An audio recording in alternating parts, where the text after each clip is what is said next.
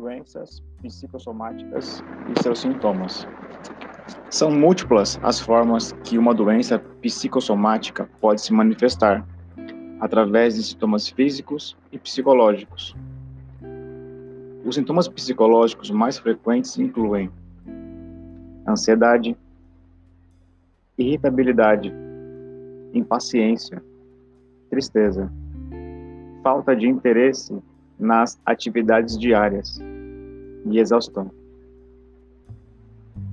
Os sintomas físicos mais frequentes incluem dor e queimação no estômago, associado ou não a náuseas e vômitos, constipação e ou diarreia, sensação de falta de ar e ou dor torácica, dores musculares, aumento da pressão arterial, aceleração dos batimentos cardíacos, dores de cabeça, alterações na visão, coceira, ardência ou formigamento com aparecimento ou não de, lesão, de lesões de pele, queda excessiva de cabelo, insônia, dor ou dificuldade para urinar, mudanças na libido, dificuldade de engravidar ou alterações no ciclo menstrual.